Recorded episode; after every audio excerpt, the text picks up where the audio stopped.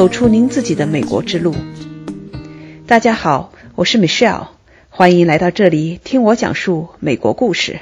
张超在国外留学一毕业就开始和同学一起创业了，他们的公司 UBI Interactive 得到了微软和 TechStars 的投资，从德国搬到了西雅图，现在已经成为全球领先的人机互动方案提供商。产品也已经在全球销售，并且授权或者集成到众多的一线品牌的智能产品中了。那张超和同学是怎样开始创业并走到今天的呢？请跟我一起听听张超的创业故事吧。嘿，张超你好，你是 UBI Interactive 这个公司的 CTO。我也知道你是刚刚从中国出差回到西雅图的，四月十八号又会加入我们组织的美国企业团去上海参展上交会。那这次你到中国出差去了哪些地方呢？这次跑的地方还挺多，基本上一天一个城市吧。先是在北京，后到青岛，然后去了厦门，到深圳、广州、广西绕了一圈。然后再回来的，对。哇，你说到青岛哈，我是青岛人，我 我老家就是青岛的。那你去这么多地方，嗯，去干什么呢？主要是拜访现在的有的客户，就现在已经有的客户，然后我们会跟他们做一些业务上的。交流一些一些，他们有些做的不同阶段，比如说做到样机，做到试产，那我去看看他们试产的情况，然后给他们他们技术上的问题，作为 CTO 我也去回答一些问题。你们公司当年是在德国成立的，那后来又搬到了美国，德国的这个情缘是怎么回事儿？为什么是在德国成立的呢？大概是零二年的时候去的德国，然后在德国那边读了 Bachelor 跟 Master，然后是在慕尼黑工大。就是计算机的背景吧。当时还有一个 program 叫做 Technology Management，就是技术管理。然后在我们 Master 平行去读的。嗯在那里的时候，我认识了我的那个同学，就现在我的 co-founder Anup，印度人。印度人。因为那个项目里面很多人毕业之后都去创业，然后我们之间呢也一直在谈这些想法。当时我的毕业论文也是关于那人机互动方面的，是用一种电子笔。去在一个特殊的纸上面去写，然后你可以就是数字化你的书写的东西。然后有一天，我们就在公司里在聊，就说我们将来打算做什么东西。但是 Anup 呢，他是做一个投影的一个项目，所以我们就想，哎，你做投影的，我这边做是电子输入的。那个时候我们是不是可以做一个产品出来？那时候还比较简单的想法，naive，就是说我们是不是做一个投影出来可以直接触控呢？是不是可以实现？那个时候还没有 iPad。那个时候只有 Kindle，所以我们那个项目叫做 Kindle Killer，就是想 代替 Kindle，就是你现在 Kindle 是拿在手上，放在书包里，可能也屏幕比较小。那我们后来就说，你这样投影的话是没有限制的，可以在任意的平面上，在任意的地方，也可以是任意的大小。你投影出来，然后你可以去跟它互动的话，那是一个很方便的事情。所以你们的想法就是说，有一个特殊的投影机，那么投影出来的东西，任何的平面上，然后呢，在那个平面上呢，你就可以触动，对吧？不管是通过笔还是通过什么其他的东西，对对对，你触动的话，它就有反应，省掉了亚马逊 Kindle 的这种屏幕。你可以拿着一张纸，或者说你可以投影到墙面上，都可以。而且当时我们想，这个设备可以做的非常小。像你的那个一个小电子火柴盒那么大，挂在你的挂你的脖子上，然后就可以投影到任何的地方。对，哇，想法很新颖。那时候你多大？没有，十年前，大概二十七八岁吧。对，所以你从零二年就到德国读书。对，这一口气一一读也读了个八年。那时候哦，对，因为我读书喜欢喜欢到处跑，有一年是在美国的 Siemens Medical Solution，对，西门子医疗在那个费城那边做 research。然后后来有一年去了日本，在早稻田大学做交换，所以我读书的时候其实到处跑，然后也读的时间比较长。其实，在德国的话，读五年、六年、七年很正常。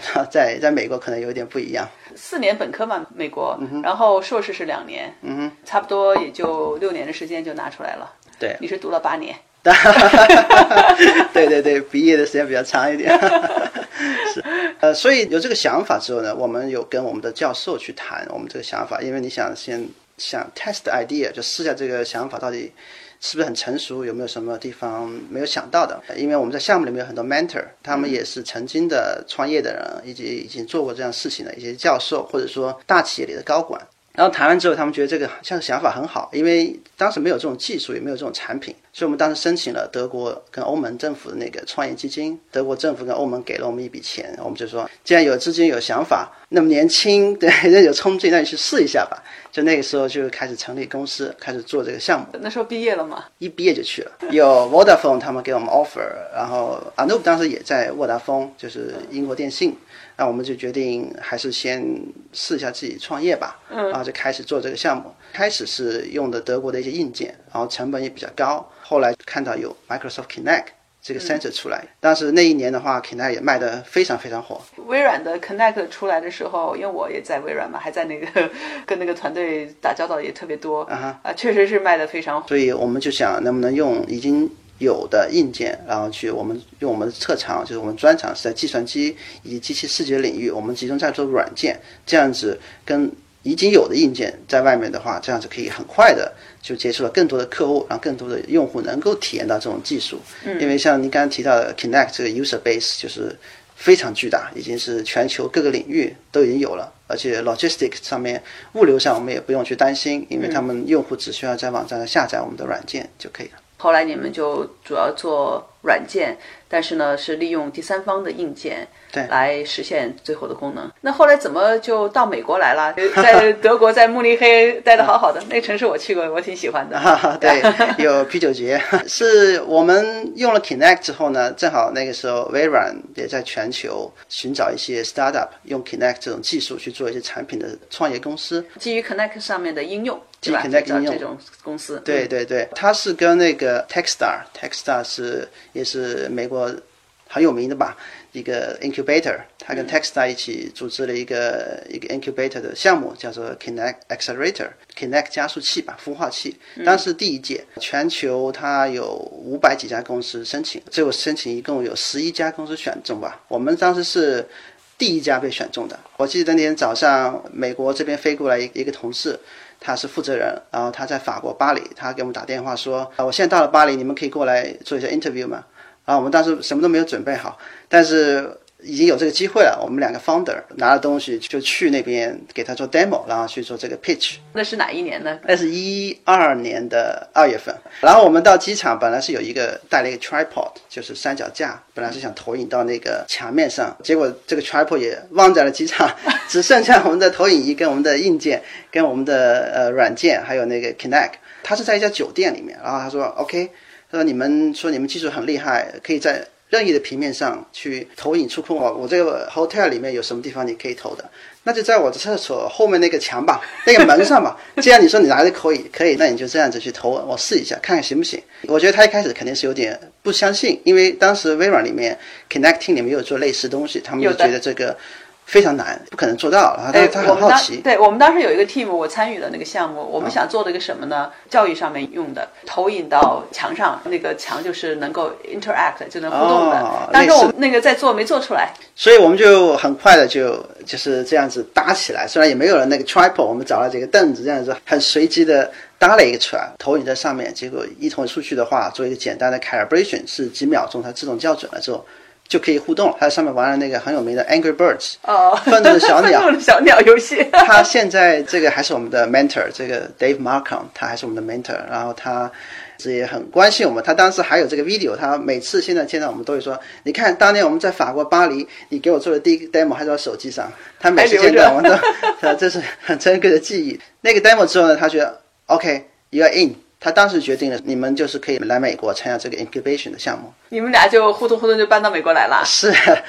当时只是想着过来，可能待个三五个月，就先看看情况。因为美国的话，虽然来过，但是也不是特别了解。我当时还在找西雅图在哪里，不知道这么漂亮。后来发现这真是一个很漂亮的城市。啊，来了西雅图之后呢，这边就很 intensive 的一些 course，就是很多每天他因为是三个月的很紧密的一些培训啊，一些项目啊，也见不同的 mentor 啊，然后也会一直去 Microsoft 里面跟 Connect 团队去沟通，因为他们也有很多新的 API 给我们，我们也是相当于。给他们做一些测试啊，给他们反馈。就在这个过程当中，从 business 的角度也好，从 technology 角度啊，都做了很快的发展，有很长足的发展。同时，我们也很深入的了解到美国的这么一个创业的一个环境，也是接触到了很多这边的一些优秀的创业的企业家，以及这些的 thought leaders 都都有机会接触到。所以，这个 Microsoft 就微软这个跟 Texta 这个平台，真的给了我们非常大的一个助推的力量。也就三个月。对对，这个平台是三个月，三个月之后 demo day。我想你三个月之后，你们是成功的毕业了。对，毕业之后，而且有了那个投资，就是一开始在德国有有 Angel，有那个欧盟投资有 Angel，然后来了美国之后也有这个 Texta，他也投资我们，Texta Venture 也继续跟投我们，所以我们有了更多的资金之后，团队也有些发展在这边。那这样我们觉得最重要还是这边的一些 resource 吧，就是这些资源，我们可以接触到的资源，以及这边我们看到这边发展的一个速度，觉得美国这边是一个很好的机会，所以我们决定就把公司搬到美国。当然也非常感谢德国以及欧盟给我们的资助。对啊，这是发源地啊。所以您看我们名字的话，U 上面的话，会发现我们的一些一些含义在里面。讲一下你这个公司哈，UBI Interactive，U 上面还有俩点儿哈，呃，为什么还有俩点儿？英文里边的这个 U 上面不带点儿的？其实这个 UBI 这个这三个字是来自 Ubiquitous Computing，就是普世计算、普世运行。当时我们你也记得，我们成立的时候是想做在任意的平面上、任意的地方你都可以做互动，所以这个 Ubiquitous UBI 是来自 Ubiquitous 这三个字头三个字母。上面两个点呢，是因为我们是德国创立的公司，U 这个加上面加两个点是一个德语字母。如果学过德语的同学应该知道，这个 Umlaut 就是加两个点，所以我们想保留一点德国的 root，德国的根源在里面，又可以当以后看到的话会想起来这是一家在德国创立的公司。虽然你们两个人都不是德国人，一个中国人，一个印度人，对，但是我们在德国接受的教育以及德国的一些给我们的帮助，还是有一些历史在里面。那讲到中国，能不能给我们分享一下现在你们业务的一个发展情况？尤其在中国这边是一个什么样的情况呢？现状？OK，作为一家美国公司，全球都有销售，就是我们现在是扩展的业务吧。现在其实很多已经就是到中国那边。后来的话，我们有做自己的硬件跟软件。那硬件生产的话，肯定避不开中国，因为中国是全球全球的工厂，全球的工厂 生产基地。所以我们提供软件跟硬件来给一些应用的情景。比如其中一个应用情景就是说，你可以做一个很小的一个盒子，然后里面有投影仪，然后有我们的触控模组。还有一些主板，还有智能音箱，集成成一个相当于带屏幕的智能音箱，那里面也可以触控。你投影出来的话，你就可以去点击选择。就像现在的，我想你也知道，Amazon 那个 Alexa，他们是只是一个 speaker，他们没有屏幕。然后有些是开始加屏，Echo Show 啊之类的，可是它是只是一个普通的 LCD 屏幕。那现在如果可能可以加一个投影出来的屏幕的话，那可以做更多的事情。做这种硬件的话呢，很多都在中国。然后中国的客户呢，也会稍微步子比较快一点。中国人我想勤奋，也喜欢弯道超车，所以他们有一些 idea 的话，其实实现起来比国外的公司会快很多。所以我们很多项目，国内国外同时进展的话，国内其实发展的还更快一点。我现在去中国的机会或者去中国的时间也比较多一点，就是为了更好的，一方面是开拓客户，另外一方面给他们提供一些支持。那你能不能分享一些？呃，现在有呃哪些应用场景？什么样的客户？微投触控这一块的话，如果在国内的朋友的话，你如果在京东上，你看到一个产品叫 Puppy，它就是一个小的智能投影音箱，它投影到墙面、桌面，在桌面的话大概是二十三寸，你投影出来的话，在家里面，比如说你可以做玩一些小游戏啊，像那个 Angry Bird 或者 Fruit Ninja 就切水果啊，或者你可以投影一些你的菜谱。因为它是可以在任意的平面，可以是湿的，可以是很脏的，可以是有面粉的，什么都可以。做饭的时候，你可以在你的灶台上投一个；晚上的时候，你可以把它放下来，投影到墙上，就一百二十寸的大屏幕电影。哦，这是一个客户。那后面的话还有其他几家，一个是教育领域，因为这是投影出来是一个慢反射，对小朋友的眼睛没有那么大伤害。那你可以在上面做一些简单的涂鸦，或者说你可以玩玩一些互动的游戏，家长也可以跟小朋友一起玩，因为它屏幕毕竟比 iPad 大一点，而且你也很便携，你可以随身携带到你的卧室或者你的客厅或者你的小朋友的房间里，随时随地可以投影出来。那家长跟小朋友可以做一些互动。还有就是家电吧，家电领域的话，现在有几个比较大的客户，他们现在主要想集成到他们的生态系统里面。因为现在你也知道，国内、国外的话，很多家电都很智能了。那智能的话，他们有一个可能中控的平台，他们想一个界面，怎么样去跟这些 device 去做一些互动？那这个设备的话，可以提供很丰富的一个互动的方法，也可以是语音去控制，也可以投影出来。你可以比如说控制你的灯光，控制你的温度，控制你的风扇。控制你哪个家电是开和关，这些都可以在里面看到，也可以看你这些家电的一些信息。现在大家都在谈抢占入口是最重要的，所以这可以作为一个设备的一个入口。从某种意义上来讲的话，我是不是可以把它看作是一个投影仪加上？屏幕虽然你是不用那个触摸屏了哈，但是它是因为它是投影加上这个触摸，对。啊触控哈，这这样，我把它看成这么一个产品。我们提供的是触控这一块，里面有一些互动的模组，我们已经标准化了，客户可以通过 USB 接口集成到任意的投影的投影机里面。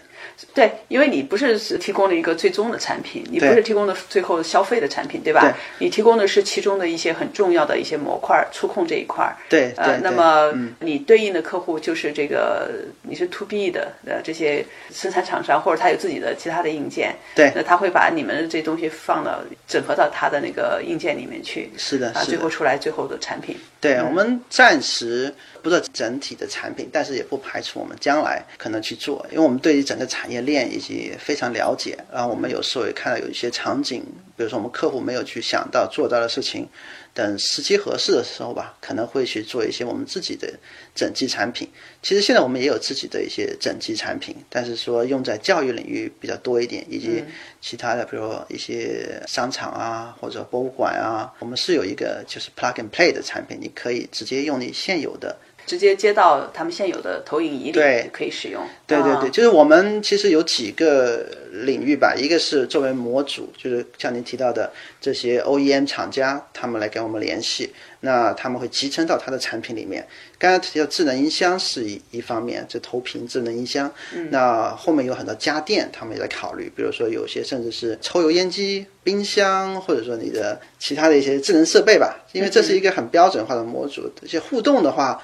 在我们现在这个年代已经是非常普遍了，我想每个人都用习惯了，用你的手机也好，你的 iPad 也好，甚至小朋友很小，他们就已经习惯这么去做一个。小朋友是看到有个屏幕、一个玻璃东西，他都要用手去戳了。现在。对对对对，所以我们是跟一些很多那种光机厂家去合作。因为他们是做光机，我们做触控，这是很天然的，就是可以合成在作为一个标准的模组输出给客户。那客户用在哪些场景，其实都是去开发的。越来越多的 idea 冒出来，因为智能家居的话，就是每个人想带一个屏幕，但有些屏幕它可能有些限制，比如说它对于你的环境啊，可能有水啊，或者有灰尘地方啊，或者你戴手套啊，它有些可能没法用。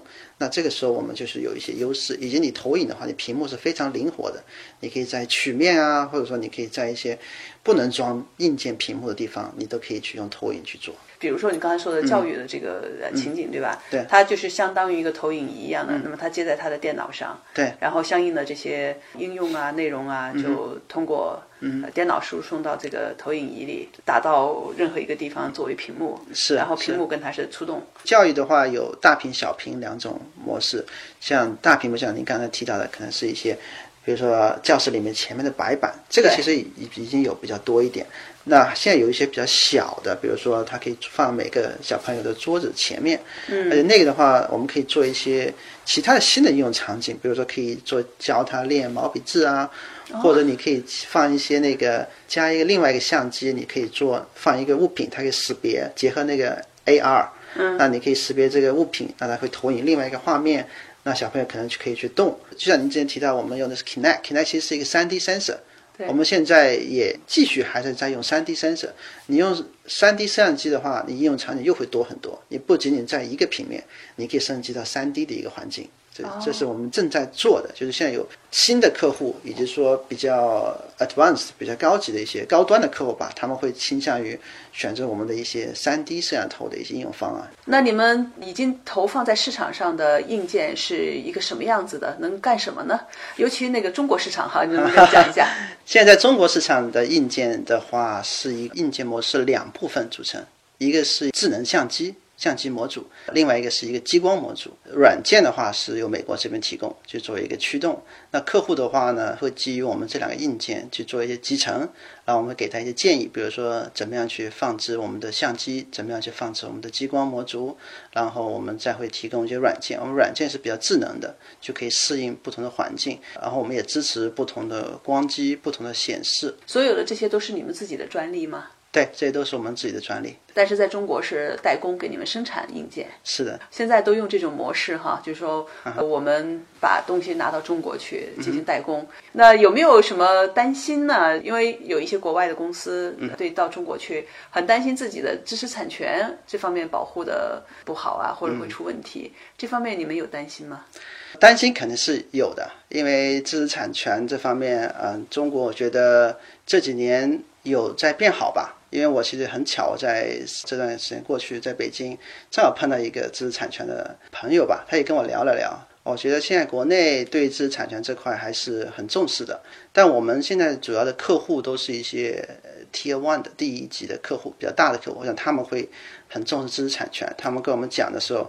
他们也会去关注知识产权的问题，所以我们有知识产权的话，对于这种比较大的客户，我们其实并不担心的。他们也不会去做一些外来这种这种 IP 的事情，所以大方向我们其实是呃有信心的。但一些小小打小闹可能会有一些，但这个你没法避免。